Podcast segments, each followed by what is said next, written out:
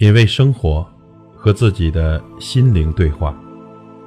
朋友你好，我是老齐。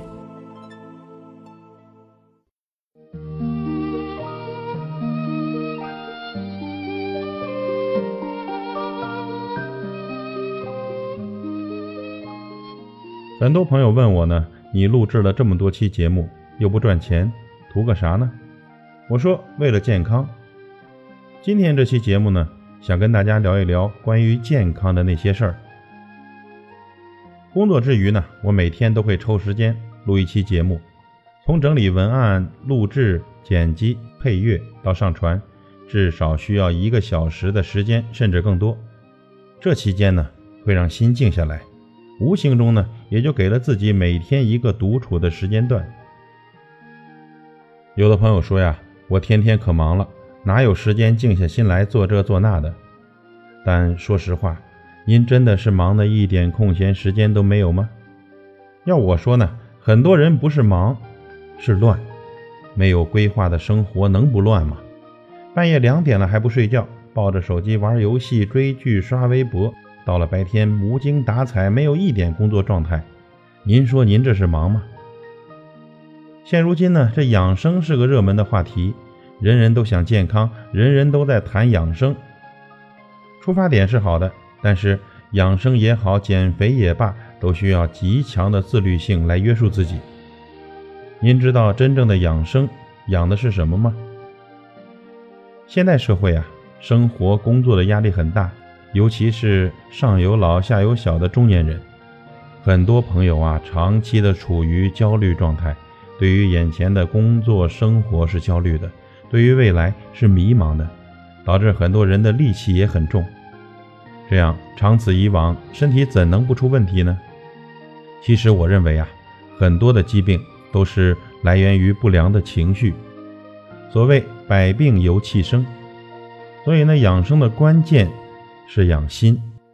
我们智慧的祖先早已知晓此中的道理，否则为什么会有八位皇帝居住？和进行日常活动的地方叫做养心殿呢。再来说说我为什么喜欢摆弄茶。首先呢，我认为喝茶并不是什么附庸风雅，因为喝茶呢确实会带给我很多很多不一样的感受。而且不知道您发现没有，这喝茶的人数啊，决定了喝茶的收获。我做了个小总结，您听听恰不恰当？一人喝茶得神。两人喝茶得味，多人喝茶得趣。想想是不是这个道理呢？一个人喝茶，端起放下，任由思绪神游，得神；两人喝茶，边聊边品，可得茶之真谛，得味。多人喝茶呀，三五知己围坐一团，你一言我一语的天马行空，开怀愉悦，得趣。其实喝茶无所谓形式，只要我喜欢就是最好的。以前是我自己喝茶，后来呢，一群朋友受我影响，和我一起喝茶。从各种茶呢一路喝过来，更多的朋友喜欢上了黑茶。我们在存新茶、喝老茶的过程中，因茶结缘，也认识了五湖四海更多的朋友。我们收获了健康，收获了快乐，也因为茶让我们的人生轨迹。碰撞出新的色彩，有点跑题了。今天呢，我们就来聊一聊健康这个话题。以前我看过一个关于健康的视频，挺有触动的，今天分享给大家。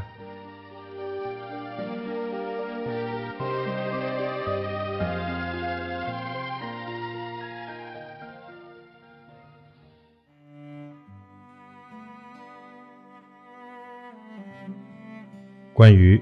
健康的劝告，许多人都面临同样的命运，忙碌的过一生，最后睡的竟然是医院的病床。可是，医院的三句话却足以让你倾家荡产。你病得太严重了，不过我会尽全力去治，但需要很多钱。然后，银行的三句话。让你雪上加霜。我们真的很同情你，但规定就是这样，还不了钱就必须宣告破产。其实，在你躺在病床之前，你可以听从健康专家的三句话来改变你的命运。最好的医生是自己，最好的医院是厨房，最好的药物就是食物。这里指的是有营养的食物。这世上，你可以找人替你开车，替你赚钱，甚至替你花钱，但没有人能替你生病。任何丢了的东西都可以找回来，但生命丢了就是丢了。马云告诉我们一个故事：在猴子面前放了钱和香蕉，他们选择的是香蕉，那是因为他们不知道钱可以买来更多的香蕉。今天把金钱和健康放在人的面前，很多人选择的竟然是钱。可是，你知道吗？再有钱也买不到健康。许多人的一生，就是会在自己的错误观念里，直到踏进手术室的那一刻，他才醒悟，原来健康是最可贵的。有钱有健康叫资产，有钱没健康叫遗产。大多数的人呢，都在生命结束前的一两年花尽一生所有的积蓄，可是最后还是倒在了病床上。更加悲哀的是，死后还要欠下一大笔债务，连累心爱的家人和孩子们。你甘心有这样的结局吗？也许你现在觉得还过得很健康，但想想人类的经历，以启示我们一句名言。死亡绝不会和你预约死亡日期。今天你身体很健壮，并不代表十年后的你依然健壮。很多慢性疾病都是从无知的破坏开始发展。既然今天还有机会预防，为什么不要病从浅中医呢？今天如果你还不注意养生，将来必定花钱养医生。百分之八十不做养生投资的人，会把毕生积累下来的钱。在最后的几年花费在医院，然后抱病痛苦的离世。这个世界上，百分之九十五的人是病死的，只有百分之五的人是老死的。千万不要心存侥幸，千万不要盲目乐观。要知道，今天躺在医院的人，当初就是抱着这种心态。健康是那么重要，千万不要一失足成千古恨。让自己在痛苦之余还要连累别人，花钱花时间去照顾一个病人，你要下辈子躺在病床上，还是像敦马哈迪医生那样，九十三岁了还能出任首相呢？你自己的命运就在于你自己的决定。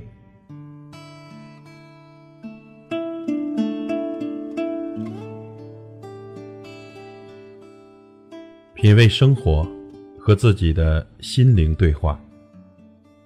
感谢您的收听和陪伴。如果您喜欢我的节目，请推荐给您的朋友。我是老齐，再会。时光留不住，春去。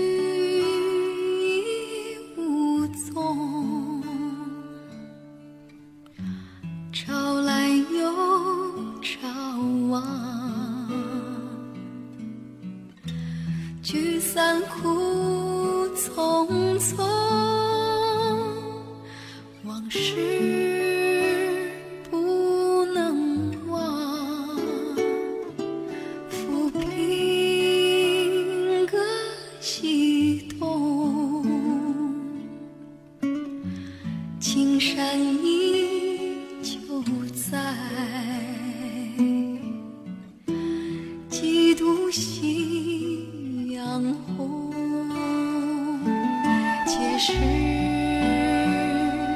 今宵泪，